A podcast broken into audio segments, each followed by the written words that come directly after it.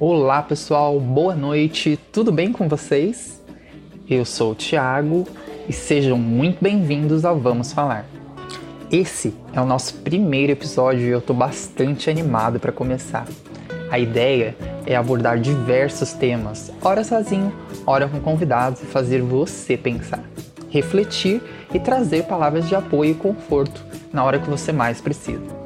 Fazer você se posicionar sobre os temas que propomos aqui Queria aproveitar para agradecer as pessoas que já estão nos seguindo nas redes sociais e informar que os podcasts estarão disponíveis todas as quintas-feiras, às 8 da noite, aqui no Spotify. Também teremos canais no YouTube e no Instagram, e os podcasts estarão disponíveis lá também, no mesmo dia e horário. E em breve em outras mídias sociais também. Nós estamos vendo aí a possibilidade de estar colocando em, outros, em outras mídias, né? Uh, da Apple, enfim, a gente vai informando conforme for disponibilizado em outros canais.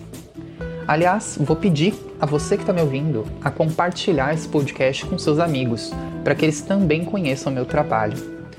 Nos sigam nas redes sociais para nos dar um apoio por lá também. Como eu disse, temos lá o canal do YouTube e no Instagram. No Instagram é canal vamos falar. E o link do YouTube vai estar no Instagram, tá bom? Por enquanto a gente ainda não tem o final do nome, que normalmente todo canal tem, porque uh, a gente precisa bater uma meta de, se de, seguidores. Então, eu só vou conseguir pôr um nome no canal do YouTube quando a gente bater pelo menos 100 seguidores. Conto com vocês para isso. Enquanto isso, o link fica lá no Instagram, né? Não é um link com o nome, como eu disse, mas você consegue acessar o canal por lá. Bom, vamos começar então. Para esse primeiro episódio, eu quero falar sobre solidão. E venhamos e convenhamos que em tempos de pandemia esse tema tá bem em xeque, vocês não acham? E aí eu pergunto para você que está me ouvindo, o que é a solidão? Bom, pesquisando por aí, a gente descobriu que a solidão, o conceito de solidão vem do latim solitas, que é a falta da companhia. Essa falta ou carência, ela pode ser voluntária, que é quando a pessoa decide estar sozinha, ou involuntária, quando o sujeito se encontra sozinho por circunstâncias diversas da vida. Um, a solidão, por consequência, implica a falta de contato com outras pessoas. Trata-se de um estado ou sentimento característico, tendo em conta que existem diferentes graus ou matizes de solidão podemos encará-los de diversas formas, dependendo da pessoa. Em princípio, a solidão absoluta não existe, afinal, há sempre alguém com quem, com quem mantemos uma certa proximidade, seja física ou emocional, né? Uh, físico, por exemplo, você vai no mercado. Normalmente, quando o mercado é de bairro, a gente tem contato com a pessoa, com a pessoa que está nos atendendo, e a gente acaba criando um vínculo com ela. Então, isso já não caracteriza teoricamente uma solidão, né? Porque você tem um contato físico ali com uma pessoa, a solidão absoluta nesse caso, né? Por outro lado, a solidão, em certas ocasiões, é valorizada por muitas pessoas. Havendo, aliás, quem a considera imprescindível para descansar ou se concentrar. Sendo bem sincero, eu adoro a solidão. Não o tempo todo, obviamente, mas eu adoro os meus momentos sozinhos Sabe, aquele momento que você tá no computador, você tá jogando um jogo, é só você e o computador, ou quando você tá curtindo aquela música tranquila, bem calminha, você tá naquela vibe de ai que gostoso tá aqui comigo, naquele dia de frio que você tá sentado, tomando algo quente, ouvindo uma música, um podcast, um filme, que é você com você mesmo. Tem coisa mais gostosa? Eu acredito que a maioria das pessoas adoram esses momentos. Eu adoro. Enfim, independente das diferenças pessoais, a solidão durante períodos extensos costuma ser considerada como algo que causa dor e insatisfação, razão pela qual as pessoas tendem a procurar contato social, seja em reuniões, passeios ou em saídas por aí. É bastante provável que você já tenha passado pela experiência de se perder, por exemplo, dos seus pais no supermercado ou em alguma loja quando você era criança. A sensação nesses momentos é terrível, não é mesmo? Você lembra de quando você era criança, essa sensação de terror, de que você foi abandonado e na verdade você mesmo se perdeu, né? Pois, no, pois nos senti, é, desculpa, é terrível, não é mesmo? Pois nos sentimos vulneráveis, desamparados e acima de tudo, sozinhos. Verdade seja dita, são muitos os momentos onde nos sentimos por fora de tudo, que nos cerca e sozinhos em meio às pessoas quando sentimos que ninguém pode nos entender e que não é possível ser próximo das pessoas, estamos diante da solidão. Isso infelizmente acontece com muita gente, né? É, eu acredito que nos dias de hoje mais ainda. Eu lembro de situações assim na minha infância, de pessoas que eram isoladas no ambiente escolar e, e até entre amigos, no, né? Que eu vivi em prédio a minha infância e parte da adolescência. E tinha aqueles pessoas que eram é, deixadas mais de lado, assim, né? E quando a gente é criança, a gente não, não entende muito isso, a gente não percebe muito isso, né? E é bem, bem triste, né?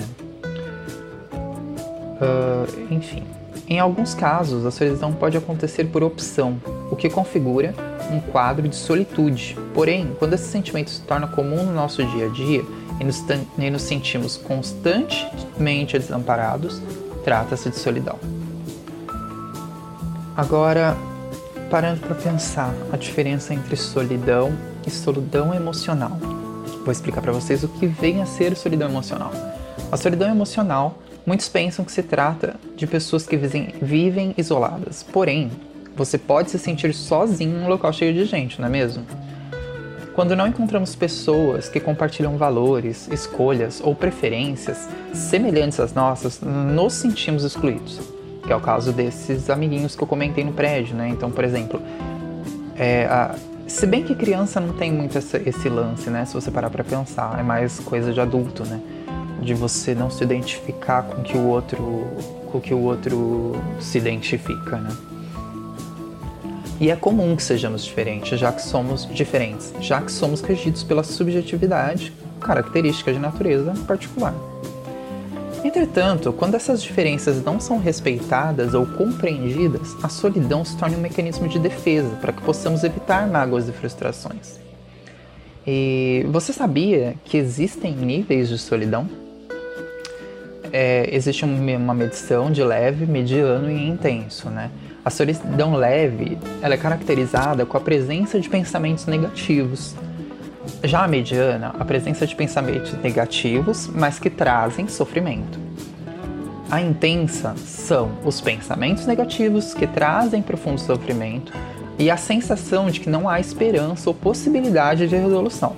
Nesse último caso, é necessário buscar a ajuda de um especialista, né? Agora, o que pode causar a solidão? Bom, aí vai depender de cada um, mas a gente deixou seis itens aqui que, que você pode caracterizar como solidão, né? Um, um, um motivo de, né?